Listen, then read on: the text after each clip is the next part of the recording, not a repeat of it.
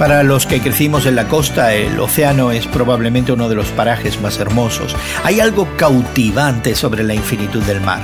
Ese agua esencial para la vida se pierde en la abundancia del horizonte. Sin embargo, un trago de esa agua salada jamás nos refrescaría y calmaría la sed.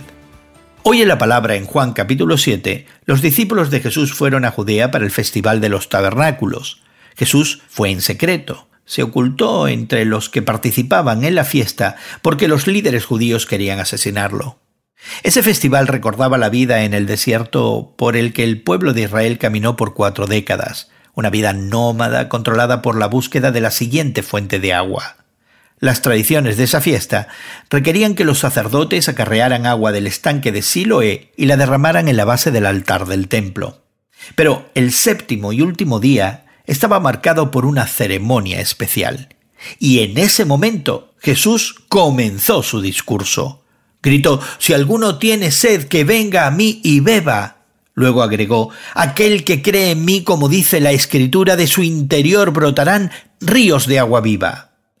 Imagínate qué expectativas creaban esas palabras. Cuando creemos en Jesús, podemos ser restaurados, refrescados. Pero también podemos y debemos ser un refrigerio y una fuente de restauración para otros.